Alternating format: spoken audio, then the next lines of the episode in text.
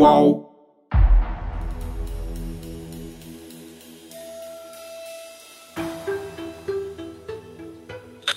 Meu muito obrigado a todos do Brasil por essa oportunidade.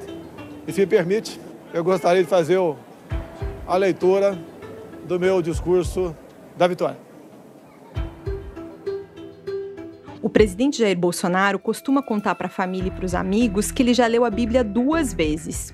E tem um trecho que ele cita sempre, é do Novo Testamento, o Evangelho de João, capítulo 8 e versículo 32. Conhecereis a verdade e a verdade vos libertará. Esse trecho é tão importante para o Bolsonaro que ele citou logo no início do discurso de vitória da eleição presidencial em 2018. Naquele dia, 28 de outubro, o Bolsonaro estava em casa ao lado da atual primeira-dama Michele Bolsonaro e de vários apoiadores. O Bolsonaro estava usando um terno cinza e uma camisa azul e era o único mais formal. Já era quase verão no Rio de Janeiro e todo mundo em volta dele estava com alguma camisa branca ou amarela, com algum slogan de campanha ou adesivos com o número do PSL, o 17, que era o partido do presidente Bolsonaro. Logo depois do resultado, as televisões entraram ao vivo com o clima na casa do Bolsonaro. O SBT, por exemplo, mostrou até quando o presidente recém-eleito rezou de mãos dadas com a mulher e o ex-senador Magno Malta. Ali estava o Gustavo Bebiano, que era um presidente do PSL, o deputado Hélio Lopes, grande amigo do Bolsonaro, tinha o futuro ministro Onyx Lorenzoni e o senador Luiz Carlos Reins, que agora, durante a pandemia de Covid-19, ficou conhecido por defender a cloroquina, um remédio que não tem eficácia para combater a doença. E no fundo, longe das câmeras, também estava o advogado Frederic Vassef. E foi na frente de toda essa gente que o Bolsonaro citou que a verdade ia libertar. A verdade vai libertar este grande país. E a liberdade vai nos transformar em uma grande nação. A verdade foi o farol que nos guiou até aqui e que vai seguir iluminando o nosso caminho. O Bolsonaro já tinha citado essa passagem da Bíblia várias outras vezes na campanha e no plenário da Câmara dos Deputados. Quando o Bolsonaro menciona essa passagem sobre a verdade, o que ele quer é dizer que a visão dele é a verdadeira, mesmo que os fatos neguem o que ele chama de verdade. E para conhecer a verdade, primeiro é preciso encarar os fatos, mas justamente são os fatos sobre o caso da rachadinha que expuseram um passado que o presidente e a família dele parecem querer esquecer ou esconder. E investigando essa história, eu fiquei pensando no que significava conhecer a verdade sobre os gabinetes da família Bolsonaro. Eu sou Juliana Dalpiva, colunista do UOL, e nesse quarto episódio do podcast UOL Investiga a Vida Secreta de Jair, vou te contar por que os promotores do Rio de Janeiro denunciaram o senador Flávio Bolsonaro. O filho mais velho do presidente foi apontado como líder de uma organização criminosa capaz de desviar pelo menos 6 milhões de reais dos cofres públicos. Para fazer essa acusação, os investigadores reuniram milhares de documentos que se tornaram provas contra o Flávio. Mas no meio desses papéis apareceram também indícios que conectavam ao esquema pessoas muito próximas ao presidente Jair Bolsonaro. Assessores, parentes, suas ex-mulheres e até a primeira-dama Michele Bolsonaro. Também vou te mostrar mais gravações inéditas de familiares do presidente. Áudios que mostram uma conexão direta do presidente com o esquema de devolução de salários. Não é pouca coisa que eu sei, não. É muita coisa que eu posso ferrar a vida do Flávio, posso ferrar a vida do Jair, posso ferrar a vida da Cristina. Entendeu? Então é por isso que eles têm medo e mandam eu ficar quietinha, não sei o que tal. Revelações que apontam para uma conclusão. Os gabinetes da família Bolsonaro funcionavam como uma coisa só, sem divisões, e o presidente colocou os filhos na política, mas comandava cada um dos mandatos. Tudo parece um grande negócio de família. Fica comigo até o final que você vai ouvir e também vai entender. Tem uma coisa nisso aí é a traição. Ô, oh, rapaz, pergunta pra tua mãe o comprovante que ela deu. Quero um, o Jair não vai deixar. Não, apaga. Escreveu, apaga.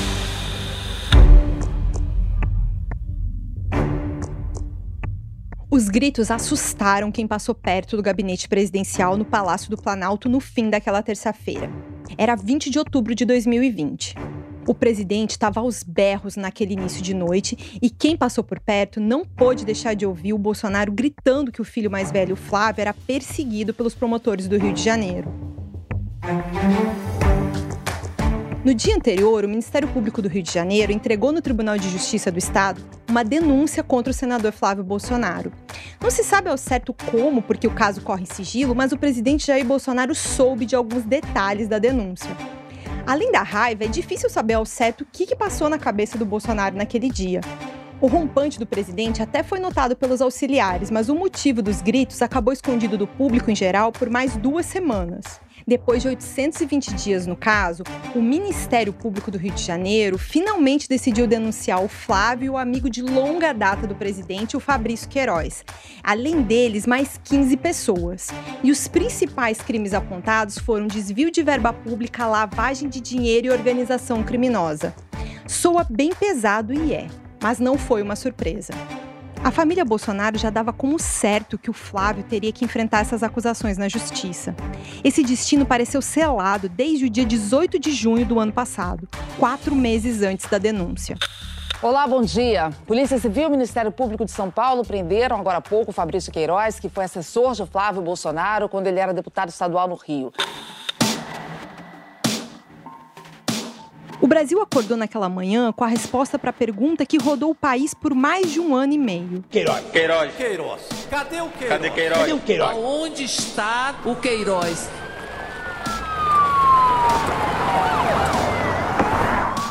Eram três horas da manhã quando 20 policiais do Garra, o grupo armado de repressão a roubos e assaltos, deixaram a capital paulista. Já era o início do inverno, então fazia frio em São Paulo. E o Brasil estava no meio da primeira onda de casos da pandemia de Covid-19. Os policiais saíram sem informação de quem era o alvo da operação. Uma hora depois, eles chegaram em Campinas e aí sim receberam instruções de alguns promotores. Só os promotores é que sabiam o nome do alvo da operação no endereço da cidade de Atibaia, no interior de São Paulo. Mais uma hora passou e todo o grupo chegou no local.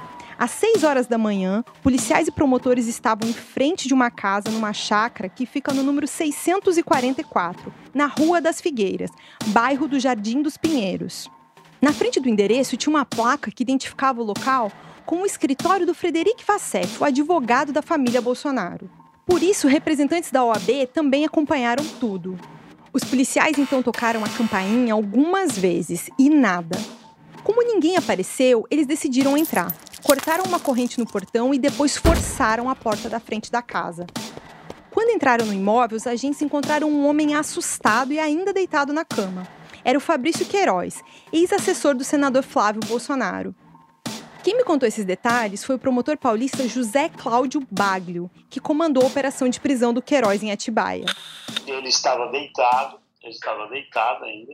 O interior de uma casa é uma casa é, confortável, mas antiga, né, de chácara mesmo, uma casa típica da região ali. Tinha algumas, parecia algumas coisas que estavam ainda meio improvisadas ali, com alguns colchões é, lançados em outros cômodos, etc. Quando vocês chegaram, entraram, é, viram ele deitado, assim, como é que ele reagiu? É, ele se mostrou bastante surpreso, não acreditando no que estava acontecendo num primeiro momento ele não queria dizer nada, mas depois ele confirmou que era efetivamente ele, mesmo porque a gente estava com identificação já, né, positiva de que ele estaria no local. E o próprio caseiro não sabia quem era, ele usava outro nome, se eu não me engano. O, o caseiro dizia, ah, eu conheci ele por outro nome.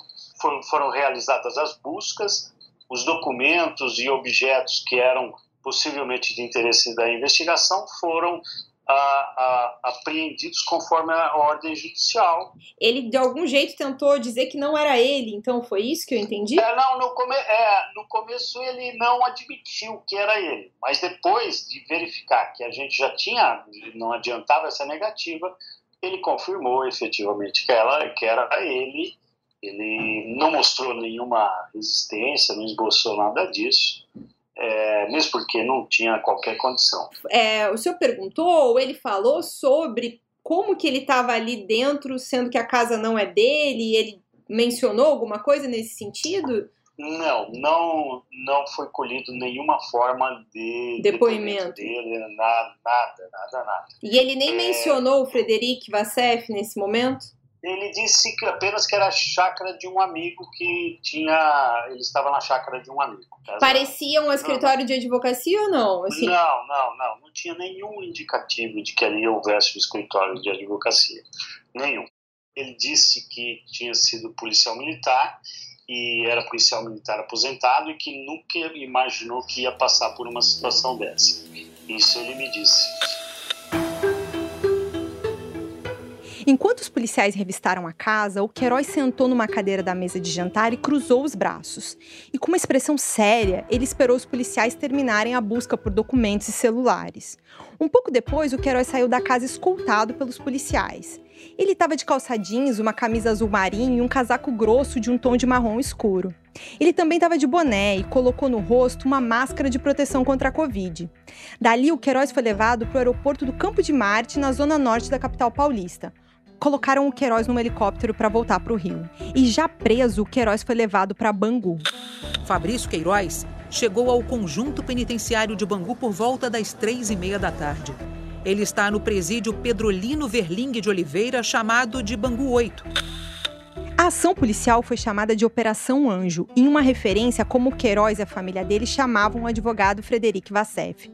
Eu falei para você sobre isso no episódio anterior. Lá em Bangu, Queiroz ficou numa cela do lado do Sérgio Cabral, que era o governador do Rio de Janeiro, e você deve lembrar. Enquanto Queiroz descobria a cadeia, as equipes do Ministério Público e da polícia ainda procuravam a mulher dele, a Márcia Guiar. Ela também teve a prisão decretada, mas ninguém achou a Márcia. A mulher do Queiroz fugiu dos investigadores e ficou foragida da justiça por 40 dias. Já tinha meses que a Márcia tinha medo de ser presa, lembra? Então nós somos foragidos para viver fugindo e estar tá em outro lugar. Não é possível isso, entendeu? Pá, bota isso para eles. Pode falar até que é minha palavra mesmo. Quero saber o fundamento disso. Eu não vou sair do Rio para morar em São Paulo e deixar minha filha, deixar meu filho, tá entendendo? E também a minha preocupação é Queiroz. Como é que ele vai ficar aí? Entendeu? A nossa vida é aqui. Então, para mim, isso daí não é, é, é, A não ser que a gente fosse foragido. A Márcia fugiu, o Queiroz foi preso, mas como será que o Ministério Público achou esse endereço? Te contei no episódio anterior que o Ministério Público tinha feito uma busca e apreensão em endereços do Queiroz, do Flávio e até dos parentes da Cristina, aquela segunda mulher do presidente. Isso foi em dezembro de 2019. Logo depois dessa operação, o advogado Paulo Klein, que defendia o Queiroz, deixou o caso. Então, por seis meses, ninguém sabia onde o Queiroz estava. E ele também não tinha representação no processo. O Queiroz não era foragido, mas o sumiço era notado pela imprensa e pelos investigadores. E foi a partir dos dados de uma foto encontrada no celular da Márcia, apreendidos em dezembro pelo Ministério Público, que se achou a localização do Queiroz. Mas como eu estava contando, naquela manhã de 18 de junho, pouco depois da prisão, o Queiroz não tinha um advogado. Horas depois, o advogado Paulo Emílio Catapreta se apresentou como o novo representante do Queiroz no caso. E essa é mais uma das coincidências dessa história. O Cata Preta era, até quatro meses antes, o defensor do miliciano Adriano Nóbrega. Esse miliciano é aquele amigo do Queiroz. E naquele dia da prisão do Queiroz, eu falei com o advogado Paulo Emílio Cata Preta sobre a entrada dele no caso. Quando que o senhor começou a atuar na defesa do Queiroz? Olha, rigorosamente, primeiro ato mesmo a partir de hoje, né? Mas eu já sendo procurado pela família há alguns dias, é, cerca de uns 15 dias, 10, 15 dias, e no sentido de eu advogar para ele, para eu defendê-lo uhum. nessa questão da, da alergia, né? Nessa uhum. investigação. Eu estava sem advogado, que me disseram que, tipo, que o advogado havia renunciado já há algum tempo, e me perguntaram se, se eu poderia advogar. Eu falei que sim, pedi para estudar os autos, né? E, enfim, prosseguimos. O senhor atendia o Adriano até pouco tempo atrás, né? Quando Sim. teve a questão. É, o senhor disse que foi procurado diretamente pela família. O senhor acha que teve alguma relação pela... com. Olha, eu posso, não fui informado sobre isso, mas posso supor que pelo fato deles terem é, visto a minha atuação no caso do Adriano, eles eram amigos, né? Uhum. Talvez isso tenha sido um dos motivos deles me procurarem, mas não, tem, não, não me foi dito isso. O senhor foi procurado, é, o senhor pode dizer por quem especificamente da família dele?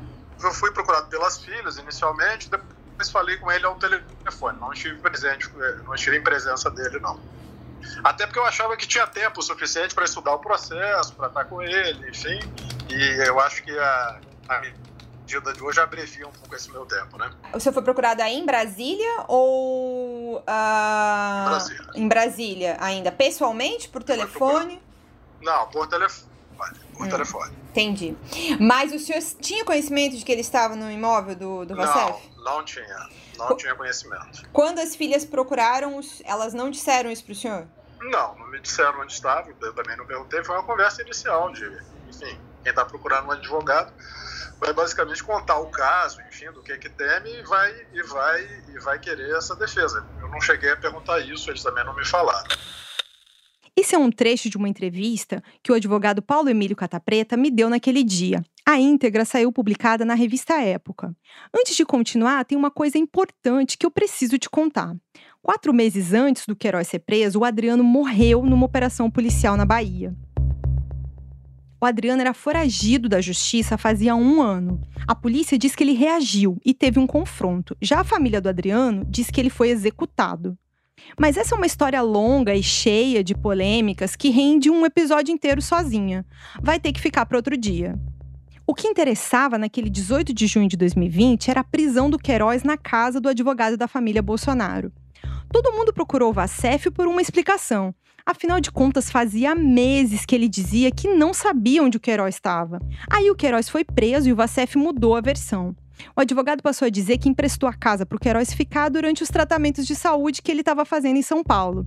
O Vacef, inclusive, repetiu isso em uma entrevista para minha coluna no UOL esse ano. O senhor nunca se encontrou com nenhum desses assessores que é investigado, além do Queiroz? Eu, eu, eu falei que eu me encontrei com o Queiroz? Eu nunca falei isso pra senhora. A senhora tá querendo pôr frase na Eu achei que. Na matéria? Não, você nunca ouviu eu falar que eu me encontrei com o Queiroz. Isso é mentira. Eu nunca disse a ninguém que eu me encontrei com o Queiroz. É que o Queiroz esteve na sua casa, como o senhor bem sabe, ele foi preso em Atibaia. O senhor está falando que o senhor nunca encontrou o Queiroz. É isso? Certo? Eu falei que você acabou de fazer uma afirmação. Não, eu estou corrigindo. É uma pergunta. O senhor pode responder e dizer. O senhor não. O senhor nunca esteve com o Queiroz. Olha o que eu vou falar sobre o Queiroz. Preste bem atenção. Fui vítima de fake news. Jamais escondi Queiroz, jamais Queiroz esteve escondido, Queiroz jamais esteve procurado ou foragido, nunca houve prisão decretada, Queiroz não era indiciado, não era denunciado, não era réu em ação penal, ele não era nada, era apenas um averiguado, assim como era Flávio e outras 40 pessoas, e mais do que isso, coisa que a senhora deveria saber, já que a senhora tem a íntegra do processo. A senhora deveria saber, Juliana, que jamais existiu uma determinação judicial que impedisse Queiroz de viajar, de ir, de vir, de fazer qualquer coisa, o que ele tivesse que declarar ao juiz. Senhor juiz, eu vou sair do Rio hoje, vou passar uma semana em São Paulo, por pelos motivos tais, hospedado no lugar tal e retorno na data tal. Nunca teve nada disso. Portanto, jamais houve qualquer ilegalidade no Queiroz viajar. Então, eu vou fazer um breve resumo da história Queiroz para combater a fake news do Queiroz. O Queiroz morava no Rio, no, no endereço declinado da Justiça, era lá que ele morava e sempre esteve. Jamais morou comigo e muito menos se escondeu comigo. São mentiras criminosas e fake news. Vou dar duas informações importantes para a senhora. Onde estava o Queiroz antes dele ser preso em Atibaia? Por que falaram que ele morava em Atibaia um ano? Mentira, ele estava no Rio de Janeiro. O Queiroz chegou em Atibaia e foi preso três, apenas três dias após sua chegada. Ele foi preso no quarto dia. E aonde estava o Queiroz? Na residência dele, no Rio de Janeiro, no endereço fornecido nos autos do processo. Quanto tempo ele esteve lá? Dois meses. E antes disso, onde ele estava? Sim, ele esteve em Atibaia, 10, 12 dias. Eu não sei porque eu não estava lá, não vi, não falei com ele. Mas antes disso, onde ele estava? Rio. Então eu vou resumir para a senhora o Queiroz viajava, ele morava no Rio, fazia viagens, ficava a maior parte do tempo no Rio, aí vinha para Tibaia, fazia seu tratamento de saúde, passava uns dias e voltava.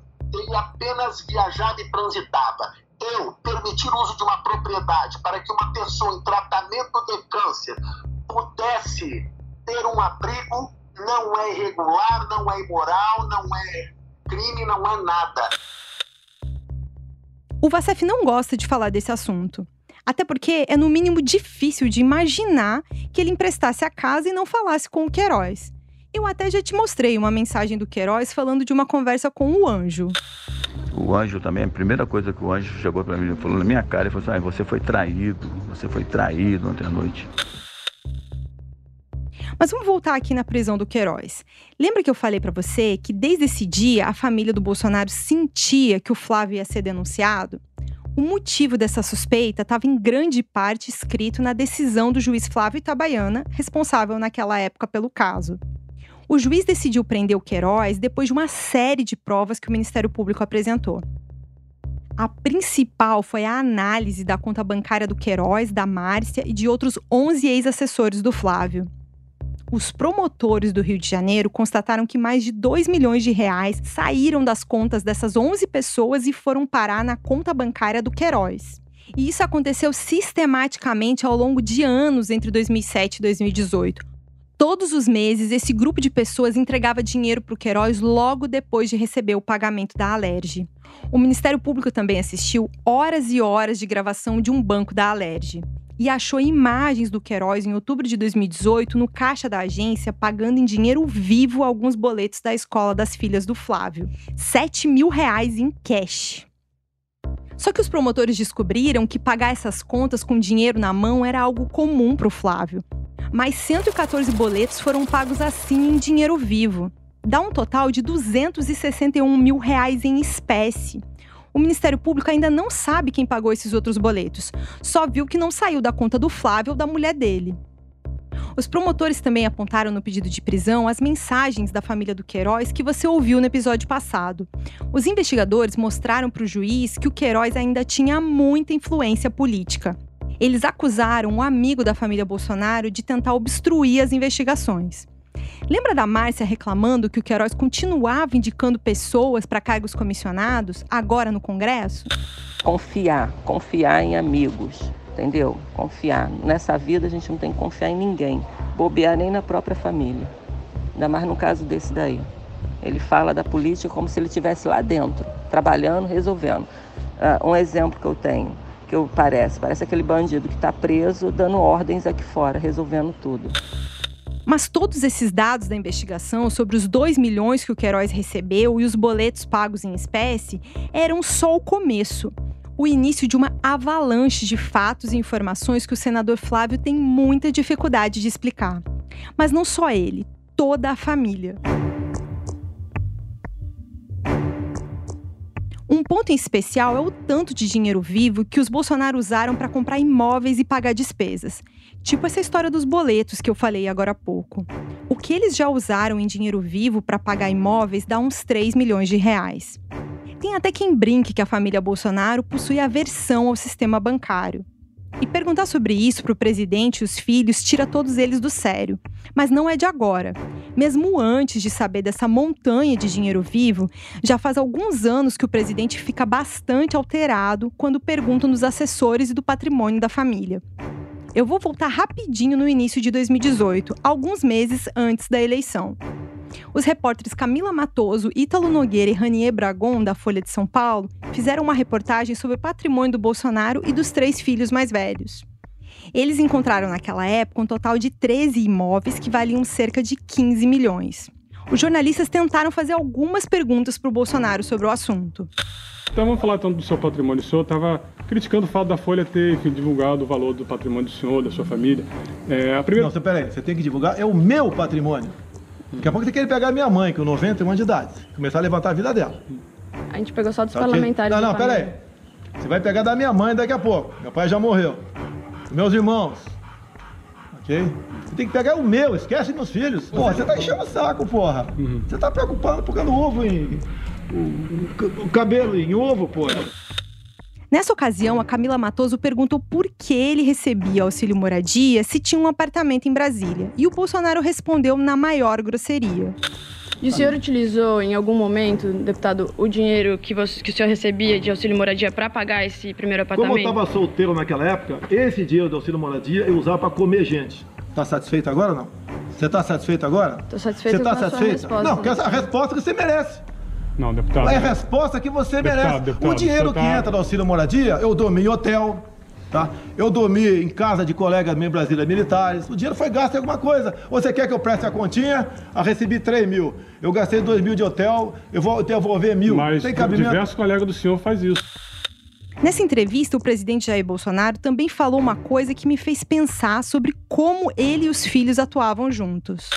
Não há diferença, muitas vezes, o que quando um, funcionário trabalha para mim, trabalha para os dois também. Nesse dia, o comentário do Bolsonaro não chamou a atenção necessária sobre o que realmente significava não ter diferença trabalhar para ele ou para os filhos. Não parecia nada demais que eles compartilhassem algum serviço entre os assessores. Só que com o tempo e a investigação sobre rachadinha, isso foi se mostrando um modus operandi. A filha do Queiroz, por exemplo, a Natália. Meu pai é muito burro, cara, é muito burro. O que, que ele tem que ficar falando essas coisas, cara?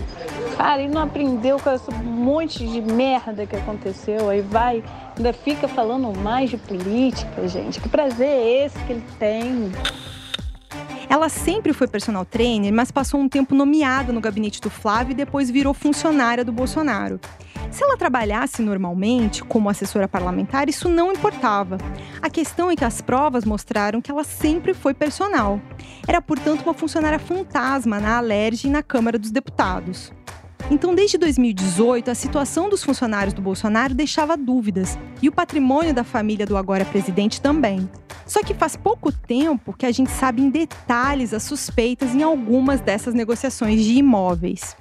E o Bolsonaro já tinha sido eleito presidente da República quando esses problemas todos vieram à tona. O fato inegável antes da eleição de 2018 era que o Bolsonaro e os três filhos construíram quase todo aquele patrimônio depois de entrar para a política primeira vez que o presidente Jair Bolsonaro disputou uma eleição foi em 1988. Ele concorreu a vereador no Rio de Janeiro e disse para a Justiça Eleitoral que tudo que ele tinha era um Fiat Panorama, uma moto e dois terrenos em Resende, no sul do estado. Já o Flávio e o Carlos foram eleitos pela primeira vez no início dos anos 2000. Ainda eram estudantes universitários e nunca tiveram outro emprego fora da política. Décadas passaram. Hoje o Flávio é senador e teve antes quatro mandatos de deputado estadual. É fácil depois quando você está com a verdade do lado. Então eu senti isso do general Pazuello, muita tranquilidade, porque eu estava com a verdade do lado. O Carlos já está no sexto mandato de vereador. Não trata-se aqui de sermos héteros ou homossexuais, trata-se de caráter. O Eduardo foi para o segundo mandato de deputado federal. Ele se tornou deputado em 2015. Antes foi policial federal concursado por quatro anos. Se quiser fechar o STF, sabe o que você faz? Você não manda nem um jipe, cara. Manda um soldado e um cabo. E essa carreira de político profissional da família Bolsonaro rendeu. Todos eles enriqueceram na política. Esse também é outro fato. O Bolsonaro só não tem um patrimônio maior porque na separação da Cristina ela ficou com dois terços do total, mais de 2 milhões na época é aquela segunda mulher dele de quem eu te falei no segundo episódio.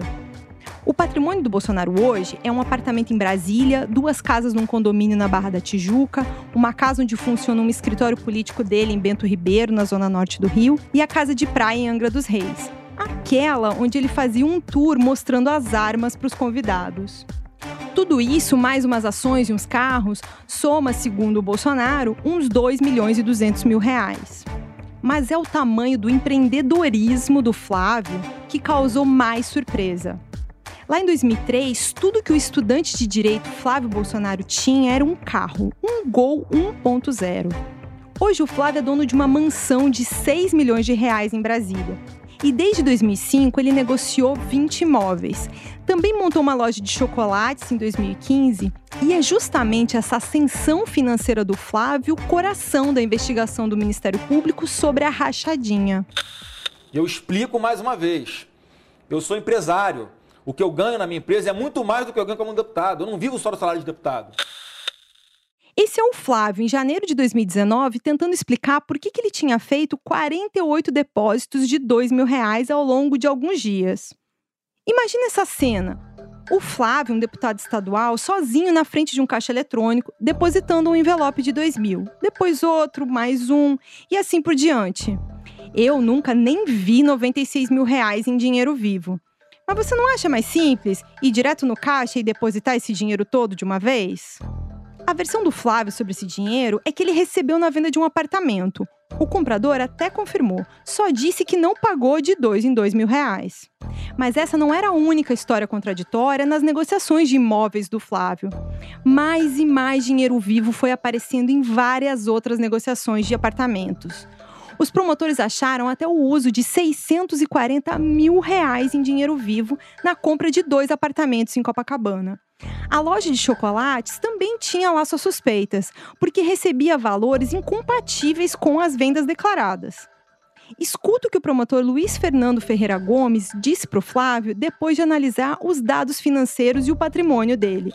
As suas declarações de imposto, os valores declarados pelo senhor nas suas declarações pessoais de imposto de renda não batem com o valor declarado pela empresa as suas declarações são maiores do que as distribuições de lucros da empresa. Não sei se o senhor compreendeu. Eu compreendo, mas por mim isso não estava. chegar isso está correto, porque o que eu declaro na minha de renda é o que eu recebi de distribuição de lucros, não. Então, ninguém passava para o senhor o que, que, o que precisava. Né? Ele, o, Santinho, transfere, transfere para minha conta os valores, né, conforme dá lucro, não dá lucro, se o lucro é maior ou menor. É isso. E às vezes eu pegava isso em espécie na loja. O UOL Investiga volta já. O podcast UOL News traz para você as principais notícias do dia. Aqui a gente fala de política, esporte, entretenimento, de cidades, do mundo e de muitos outros assuntos. É aquilo que mais importa e de um jeito rápido, para encaixar na sua rotina. O podcast UOL News traz um resumo do programa completo, que você acompanha também em vídeo no YouTube e no UOL, para você saber aquilo que precisa e também ouvir a opinião do nosso time de colunistas, no seu tocador preferido de podcast ou assistente de voz.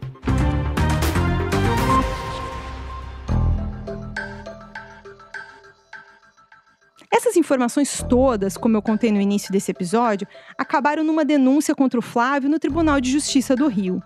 Quase 300 páginas resumindo inúmeras provas de um desvio de quase 6 milhões de reais. Os promotores descobriram que, apesar de todos esses pagamentos em dinheiro vivo, o Flávio não sacava esses valores da conta dele. Para você ter uma ideia, a mulher do Flávio chegou a ficar quatro anos sem fazer um único saque da conta dela. Então, de onde vinha o dinheiro vivo para pagar por tudo isso? Essa é a grande questão. Para o Ministério Público não tinha mais dúvida. Um grupo de assessores não trabalhava, mas recebia e devolvia a maior parte do salário para o Queiroz, que entregava em dinheiro vivo para o Flávio. Um fato novo, importante que apareceu na denúncia foi o depoimento da ex-assessora Luísa Paz. Eu vou pedir para a Gabi Pessoa relembrar quem é a Luísa. A Luísa começou a trabalhar na Assembleia em 2011, no gabinete do Flávio Bolsonaro. Trabalhando diretamente com Flávio, ela ficou ali até 2012. Depois disso, ela ganhou outros cargos no Legislativo. A investigação do Ministério Público do Rio apontou ela como uma das funcionárias fantasmas que participavam do esquema de rachadinhas na Assembleia Legislativa do Rio. De acordo com a investigação, ela entregou para o Queiroz um total de 160 mil reais. Ela é filha de um amigo do Queiroz, e é aí que ela se aproxima da família.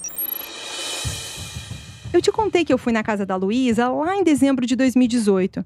A mãe dela ficou irritada e até mentiu para mim, tentando me despistar, dizendo que a filha dela não tinha nada a ver com essa história. E não tem nada a ver, cara, com a minha filha, não. Depois do avanço nas investigações, a Luísa começou a ter dificuldade para trabalhar. A história no gabinete perseguia a Luísa onde quer que ela fosse. E a Luísa começou a ficar com medo, especialmente de ser presa. Pessoas que conhecem a Luísa me contaram que ela entrou no esquema sem saber direito o que estava fazendo. O Queiroz e o pai da Luísa são amigos do tempo da polícia, e o que tinha sido oferecido para ela era só um estágio. Mas quando a Luísa chegou no gabinete para tomar posse em 2011, contaram para ela que ela não precisava aparecer na Alerj. O que a Luísa contou é que disseram para ela que se alguma atividade surgisse, alguém no gabinete ia procurar por ela. A única tarefa obrigatória da Luísa era sacar todo mês o salário e depositar para o Queiroz. A Luísa tinha que entregar a maior parte dos quase 5 mil reais que ela ganhava. Para a assessora, ficava uma mesada de 700 reais. Então, quando a Luísa sentiu que os promotores já tinham muitas provas contra ela, a Luísa decidiu depor. Em setembro do ano passado, a Luísa foi no Ministério Público e prestou um depoimento admitindo que devolveu cerca de 160 mil reais para o Queiroz. Confessou que nunca trabalhou e, portanto, era uma funcionária fantasma. A Luísa apontou que sabia que a situação de outras pessoas era igual à dela, como a Natália, a filha do Queiroz. A Luísa revelou ainda que tinha que devolver o que recebia de férias, 13º, vale alimentação e, pasme, até a restituição do imposto de renda. Foi a única assessora a admitir o esquema claramente para os investigadores. No depoimento, a Luísa também contou que foi orientada pela equipe de defesa do Flávio, em dezembro de 2018, a não prestar depoimento. A ex-assessor disse que no dia que ela tinha que ir depor, foi chamada para conversar com o Frederic Vassef num hotel do Rio de Janeiro. Depois de saber disso, eu perguntei para o Vassef sobre esse encontro. O senhor nunca se encontrou com a assessora chamada Luísa Souza Paz? Eu não sei quem que é a Luísa, de verdade, eu não me recordo. Você está me perguntando se eu encontrei com uma pessoa há dois, três anos, eu não sei. Pessoas, mas o que eu vou dizer é o seguinte: a fake news criminosa, o crime de calúnia que eu ouvi, você percebe o que eu digo? Quer dizer, é, você quer misturar numa matéria do presente, você quer puxar um negócio Mas isso trás, diz respeito ao mérito da investigação. É uma assessora do Flávio que, que admitiu crimes à justiça. Não, ela não admitiu crime. Ela admitiu. Ela apenas, ela, não, não, desculpa. Ela apenas. Então, é que eu não tenho acesso. Você vai me entrevistar sobre algo que eu não tenho conhecimento, fica Não, difícil. eu, preci, eu perguntei ao senhor se o senhor teve acesso a esse depoimento, mas é, isso é um fato, isso faz parte da denúncia. Ela, tá, foi então, entregue esse depoimento ao órgão especial. O depoimento dessa moça, que eu não conheço, não tenho nenhuma relação, nada, não sei quem que é. Você perguntar, é que ela citou seu nome. Ela disse que foi encontrar o senhor no dia do depoimento, no dia que ela tinha que prestar depoimento no Ministério Público. Ah, isso é mentira, isso é armação. Pode esquecer que eu nunca na vida encontrei ninguém em dia de Ministério Público. Eu soube que a Luiz entregou até os dados do celular que mostravam o deslocamento dela até o hotel do encontro. Mas sobre isso, talvez seja melhor a Luísa e o Vacef discutirem no processo com o juiz do caso. Eu queria muito te mostrar o áudio do depoimento da Luísa, mas ele está sob segredo de justiça. Ela também não quis gravar a entrevista, mas eu vou continuar tentando. Agora que eu resumi as acusações do Ministério Público contra o Flávio, deixa eu te explicar o quanto parte dessas provas complicaram também o presidente Jair Bolsonaro. Os promotores não podiam investigar o presidente. A competência disso é do Procurador-Geral da República. Mas na coleta de provas acabou surgindo muita coisa ligada ao Bolsonaro. Os investigadores não citavam, mas nós da imprensa ficamos de olho. Um dos pontos mais delicados para o Bolsonaro foi a descoberta feita pelo repórter Fábio Serapião em uma reportagem que saiu na revista Cruzoé. No meio dos dados da conta bancária do Queiroz e da mulher dele, apareceram 27 cheques, no total de 89 mil reais, para ninguém menos que a primeira-dama Michele Bolsonaro. Foi rápido, você diria? Foi rápido, foi rápido. Nos conhecemos, namoramos, noivamos e nos casamos em cinco meses. Antes de eu continuar, deixa eu chamar minha colega Gabi Pessoa para explicar a história da primeira-dama. Ju, a primeira-dama Michele Bolsonaro é a terceira esposa do presidente. A Michele é a mãe da filha caçula, a Laura, a única mulher entre os quatro herdeiros do Bolsonaro. Ele já chegou a dizer sobre a filha que ela tinha sido resultado de uma fraquejada dele. A Michelle nasceu no Distrito Federal e trabalhava como assessora parlamentar na Câmara dos Deputados. Ela foi trabalhar no gabinete dele em setembro de 2007. Nove dias depois disso, os dois assinaram um acordo pré-nupcial, que acabou virando o casamento no civil dali a dois meses. Só que a festa mesmo só foi acontecer seis anos depois disso, em 2013, em uma união celebrada pelo pastor Silas Malafaia. Quer dizer, então a versão que o presidente disse lá em dezembro de 2018 sobre ter feito um empréstimo de 40 mil para o Queiroz não era bem assim. Se o Queiroz pegou 40 mil emprestados do Bolsonaro, por que ele ia devolver mais do que o dobro para a mulher do presidente? Só que perguntar para o Bolsonaro sobre esse assunto se tornou um risco. Por dois meses, o Bolsonaro foi blindado pela equipe e evitou entrevistas. Mas no domingo, no fim de agosto do ano passado, o Bolsonaro saiu para uma caminhada perto da Catedral de Brasília. O passeio gerou uma das inúmeras aglomerações provocadas por ele na pandemia. Nessa ocasião, um repórter do jornal o Globo perguntou sobre os cheques e foi ameaçado. Vontade de encher tua boca com a porrada, tá? Verdade é que até hoje, um ano depois, o presidente Jair Bolsonaro nunca explicou sobre esses cheques. A primeira-dama também nada. Tudo é silêncio. Mas essa não era a única questão sensível para o presidente. O próprio Flávio acabou envolvendo o pai quando foi depor no Ministério Público. Ah, as corretoras, no caso foram duas, Cirela e TG Brooksfield, elas informaram que os pagamentos do financiamento dessas SAIs, como o senhor bem colocou, foram financiados pelas próprias corretoras.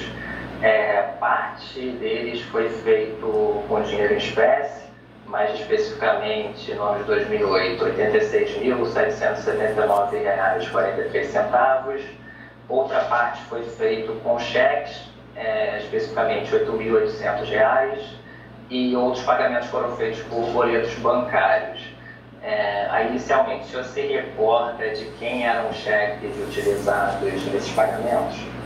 Não, os cheques, pelo que eu lembro, eram meus. Eram seus? É. Tá. É, e os depósitos de espécie? Eu sempre, pedindo emprestado para o meu irmão, meu pai, eles me emprestavam esse dinheiro, está tudo declarado também nas minhas impostos de renda. Foram eles que foi comprado dessa forma. Aí depois eu fui pagando a eles esses empréstimos. Acho que o Jorge também, que era o chefe da mesa meu pai, também me ajudou. Tá, o senhor mencionou que efetuou empréstimos que estão inclusive declarados na sua declaração de imposto de renda. Né? E tem depois, nos anos seguintes, tem as declarações dos pagamentos desses empréstimos, a devolução. Essas transações foram feitas sempre em dinheiro ou era transferência bancária? Não, agora a gente conhece o dinheiro. Se o declarante sabe informar se esse empréstimo ele foi recebido de uma vez só, ele foi recebido parceladamente, e também se ele foi pago de uma vez só, se foi pago parceladamente, se qual é o valor das parcelas, se ele tem alguma, alguma recordação nesse sentido. Não, como era, era em família, né? Não lembro agora exatamente como é que feito isso, né? foi parcelado, foi de uma vez só, como é que as pessoas pegavam esse dinheiro, se era de uma vez só, não, não me recordo. Vamos recapitular aqui. O Flávio disse que pegou 86 mil emprestado, também em dinheiro vivo. Notou que é sempre em espécie? Mas retomando, esse dinheiro para pagar as salas, o Flávio disse que pegou emprestado com o pai, o presidente Jair Bolsonaro, um irmão, que só pode ser o Carlos, porque o Eduardo era um estudante naquela época, e o chefe de gabinete do Bolsonaro na Câmara dos Deputados nesse tempo, que era o Jorge Francisco. Antes de eu continuar, deixa eu só pedir para a Gabi Pessoa explicar quem era esse assessor. O Jorge Francisco, Ju, é um capitão do exército, assim como o Bolsonaro, e foi chefe de gabinete do presidente enquanto ele foi deputado federal lá na Câmara dos Deputados em Brasília. Bom, ele trabalhou com Bolsonaro por muitos anos, entre 2001 e 2018, e só saiu é, quando morreu, né? Ele é o pai do ministro do TCU, Jorge Oliveira Francisco, um dos mais próximos do presidente Bolsonaro. Mas o Flávio também pegou dinheiro com um outro funcionário do Bolsonaro, o Volmar Vilar Júnior. Gabi, explica aqui quem ele é. O Volmar é assessor do Bolsonaro desde 92, ainda na Câmara dos Deputados, e é um dos mais antigos que trabalham ali com o presidente. Desde que o Bolsonaro assumiu o governo, ele se tornou um assessor especial da presidência da República. Mas os empréstimos que o Flávio pegou eram até maiores que esses 86 mil. O valor total dava 250 mil reais. E apesar do senador até ter declarado esses empréstimos no imposto de renda, esse montante nunca entrou na conta do Flávio. Então foi mais dinheiro vivo. Mas fora esses dados sobre os funcionários do Bolsonaro, eu também fiquei intrigada com a situação dos parentes da Cristina, a segunda mulher do Bolsonaro. Nós falamos dela no episódio 2. Os promotores identificaram que um grupo de 10 familiares da Cristina, que apareciam como funcionários do Flávio, sacaram mais de 4 milhões de reais em espécie entre 2007 e 2018, uma média de 90% do que eles recebiam como assessores. Em janeiro desse ano, eu tentei falar com a Cristina sobre toda essa situação. E essas acusações, Ana, que fazem com relação à sua família dentro da investigação do Flávio? Então, querido, o que eu costumo falar é que nós somos à disposição da justiça, entendeu? Quem não deve, não teme. É. Eu mesma fui, fui depor no MP pela segunda vez, né? E o MP não compareceu, que era aquela, aquele depoimento online por causa da Covid, né? Aguardei o tempo limite, né? Eles não apareceram. Eu tô, eu tô é, estou à disposição da justiça a qualquer momento. Ninguém mais te procurou para fazer tentativa de depoimento? Não ninguém mais. Mas é. eu estou à disposição da justiça. Uhum. E essas acusações que fazem sobre os seus parentes serem funcionários fantasmas? Assim, sua... Eu acho que cada um vai responder na hora certa. É. E é. Da, do pessoal que era lá do Carlos, tinha uma cunhada sua que morava em Juiz de Fora. Minha querida, agora você queria saber se eu vou para Brasília, esse assunto eu não é, quero falar. Você não. não quer falar disso? Eu queria te fazer uma última não, pergunta. Não. Também ah. acharam na investigação do, do, do Flávio é um, um momento, um, um, caixa registrou que você sacou 50 mil reais da. Eu? Da conta da sua irmã, Andréia. Uma conta que ela tinha em Brasília, é, do período em que ela foi funcionária do Bolsonaro. Eu, querida? É, ficou registrado no banco isso.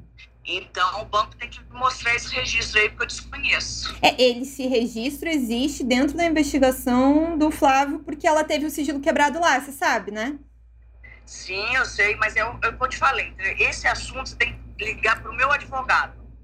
Tá bom. Esse assunto eu não quero comentar, não quero falar, porque tá na justiça, entendeu? Nós vamos responder lá.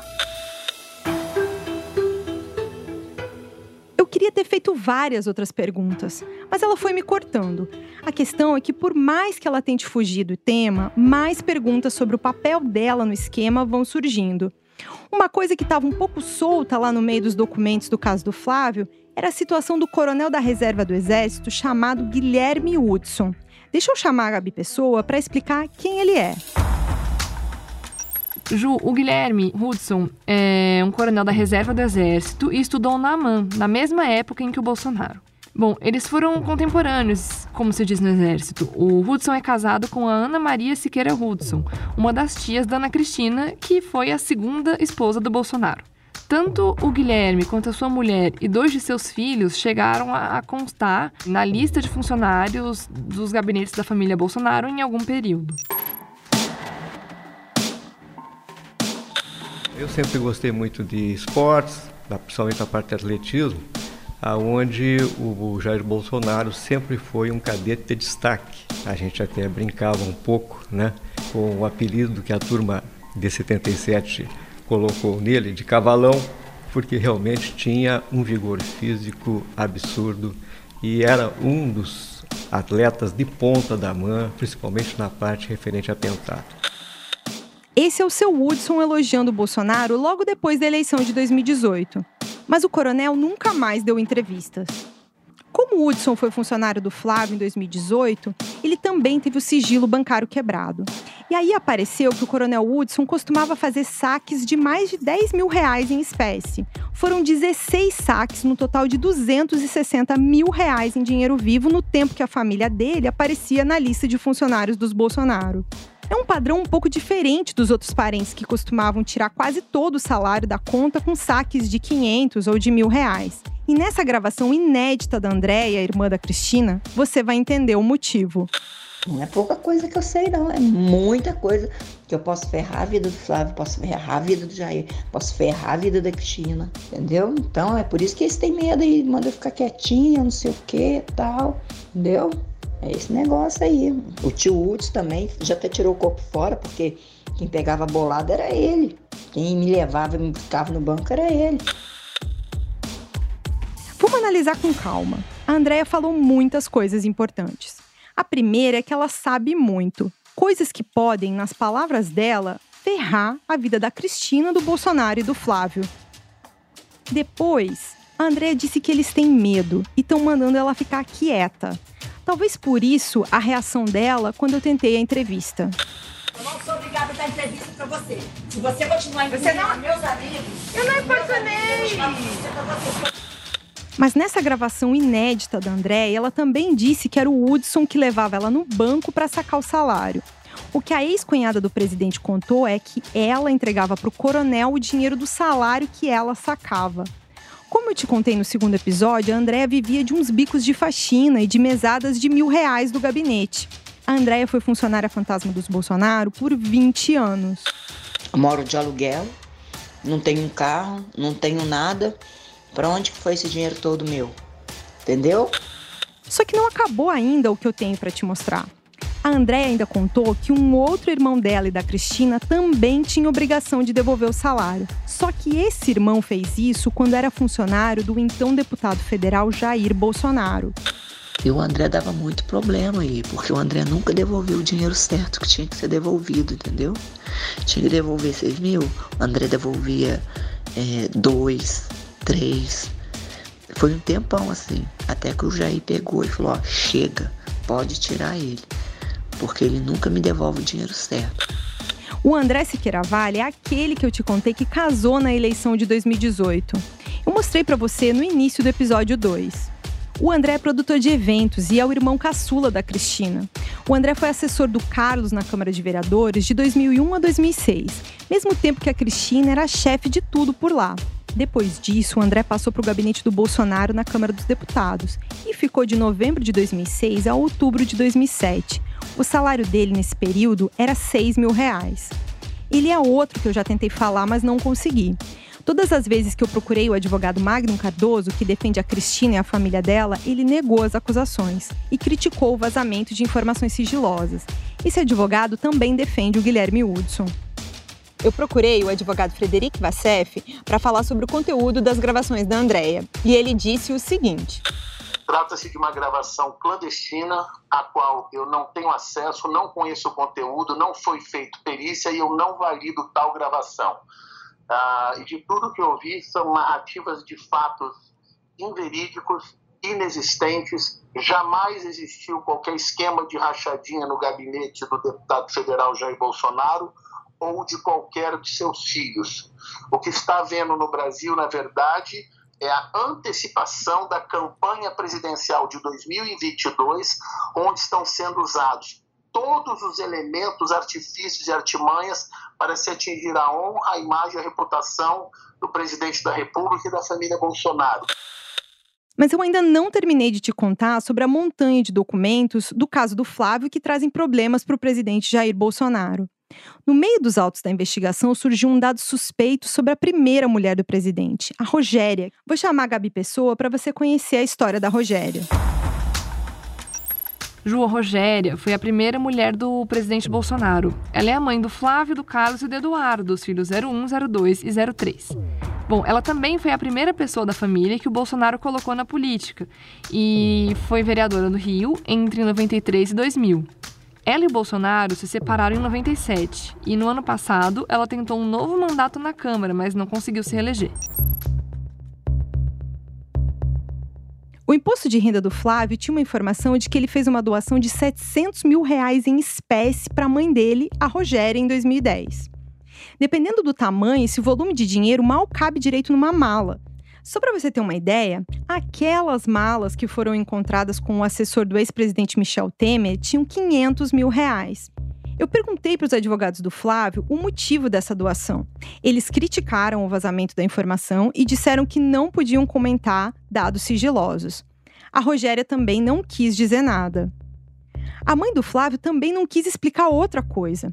Em 97, no fim do casamento dela e do Bolsonaro, a Rogéria pagou em dinheiro vivo um total de 90 mil reais por um apartamento na Vila Isabel, na zona norte do Rio de Janeiro. E nessa época, a Rogéria era vereadora. Eu sei que os cheques do Queiroz para a atual primeira-dama se tornaram uma história bem mal explicada. Mas as ex-mulheres do presidente também se envolveram em situações suspeitas, mesmo sem cheques do Queiroz. Parece um modus operandi. Vários gabinetes com funcionários fantasmas e muito dinheiro vivo em compras de imóveis. Vários dados apontam para uma origem do esquema antes do Flávio ser deputado e do Queiroz ser assessor. E tudo é muito conectado. O presidente Jair Bolsonaro comprou 14 imóveis com a Cristina e cinco foram em dinheiro vivo. E eu acabei de te contar que a Rogéria também usou dinheiro em espécie para comprar um apartamento, coisa que o Flávio, o filho mais velho dela, fez várias vezes depois. E o Carlos e o Eduardo Bolsonaro também repetiram esse padrão. Os dois usaram 300 mil reais em dinheiro vivo para comprar apartamentos no Rio de Janeiro. Tá muito rápido ou deu para você entender que tudo parece interligado, como se fosse uma coisa só, como o próprio Bolsonaro já disse? Não há diferença muitas vezes o que quando um, um funcionário trabalha para mim, trabalha para os dois também. Em fevereiro de 2021, o Superior Tribunal de Justiça anulou a decisão do juiz que quebrou o sigilo do Flávio, do Queiroz e dos demais investigados. O tribunal entendeu que a decisão não foi bem fundamentada. O Queiroz e a mulher também foram colocados em liberdade. Isso criou um nó para ser desatado. Todo mundo pergunta esses dias: será que essa história não vai dar em nada? Sinceramente, eu não sei o que vai acontecer com o processo no judiciário. Os recursos contra a anulação dessas provas ainda estão em discussão. A denúncia contra o senador e o Queiroz ainda não foi avaliada. E o Supremo Tribunal Federal também vai discutir qual é o foro correto para o caso do Flávio ser julgado. Os próximos meses prometem ser animados. O senador nunca falou publicamente sobre as acusações da denúncia alegando segredo de justiça. Mas os advogados dele, no Rio de Janeiro, a Luciana Pires, o Rodrigo Roque e a Juliana Berrembá, fizeram uma nota dizendo que era insustentável. E eles disseram que vão rebater no momento que eles considerarem adequado. Eu vou ler um trecho dessa nota para você. Dentre vícios processuais e erros de narrativa e matemáticos, a tese acusatória forjada contra o senador se mostra inviável e não passa de uma crônica macabra e mal engendrada, influenciada por grupos que têm claros interesses políticos e que agora tentam voltar ao poder. A denúncia com tantos erros e vícios não deve sequer ser recebida. Mas mesmo com essa negativa, ficaram muitas perguntas sem resposta. E depois de tudo que eu te contei, parece que a história está muito longe de acabar. O Carlos, a Cristina e os irmãos dela, André e o André, também são alvo do Ministério Público por uma investigação que apura a existência de rachadinha e funcionários fantasmas no gabinete do Carlos. Não sei você. Eu acredito que faltam respostas sobre as coisas que a Andrea contou nessas gravações inéditas. É preciso saber melhor o papel desse coronel Woodson, Segundo a Andrea, é o Hudson que ficava com o salário dela na época em que ela aparecia como assessora do Flávio. O papel do Hudson lembra a acusação feita contra o Queiroz. Do jeito que a Andrea falou, parece que tinham mais operadores no esquema. Tem ainda a situação do André, esse irmão da Cristina que não devolvia o dinheiro direito. Será que as autoridades vão investigar? Não sei. A única certeza que eu tenho é que essa história sempre vai perseguir o Bolsonaro e a família dele por onde eles forem. Uma amostra disso já aconteceu na CPI da pandemia. Imagina a situação, um cidadão honesto ser preso por um vagabundo como Relan Calheiros. Olha a desmoralização, a desmoralização. Estão perdendo a visão do todo. Estão perdendo a visão do todo. Não, não, não. Isso como é Você é um vagabundo. Vagabundo é você que roubou Você é um dinheiro do vagabundo. pessoal. Você é um vagabundo. Seu gabinete. Vagabundo. presidente. Por favor. Isso aí. Que aparecer, rapaz. Que aparecer, rapaz. Acabamos de receber a notícia que o senhor Frederico Assef está nessa comissão parlamentar de inquérito, nas proximidades aqui do corredor do banheiro feminino, andando, sem máscara. É importante essa comissão parlamentar de que- de inquérito saber o que a sua senhoria, senhor Frederico Assef, veio fazer no Senado Federal exatamente numa sexta-feira, a essa hora, durante um dos depoimentos mais importantes da CPI. Mas mesmo que o Ministério Público não apure as informações das gravações da Andrea, muitos fatos já foram revelados. A caixa de segredos do Bolsonaro foi aberta. Você ouviu a história até da boca de alguns dos protagonistas dela e pode tirar as suas próprias conclusões. Pode conhecer a verdade e refletir. Conhecereis a verdade e a verdade vos libertará.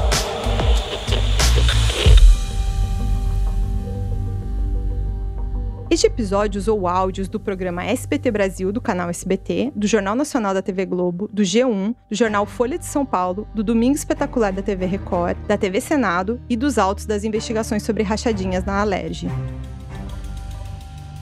O UOL Investiga a Vida Secreta de Jair é apresentado por mim, Juliana Dalpiva, e pela jornalista Gabriela Sá Pessoa. A reportagem, pesquisa e roteiro foram feitos por mim, Juliana Dalpiva, e também tiveram o trabalho da Amanda Rossi e da Gabriela Sá Pessoa. A edição de áudio é do João Pedro Pinheiro. A coordenação foi da Juliana Carpanês, do Flávio Costa e do Marco Sérgio Silva. O projeto também contou com Alexandre Jimenez e Antoine Morel, gerentes de conteúdo, e Murilo Garavello, diretor de conteúdo do UOL. Agradecimentos a Cláudia Cores.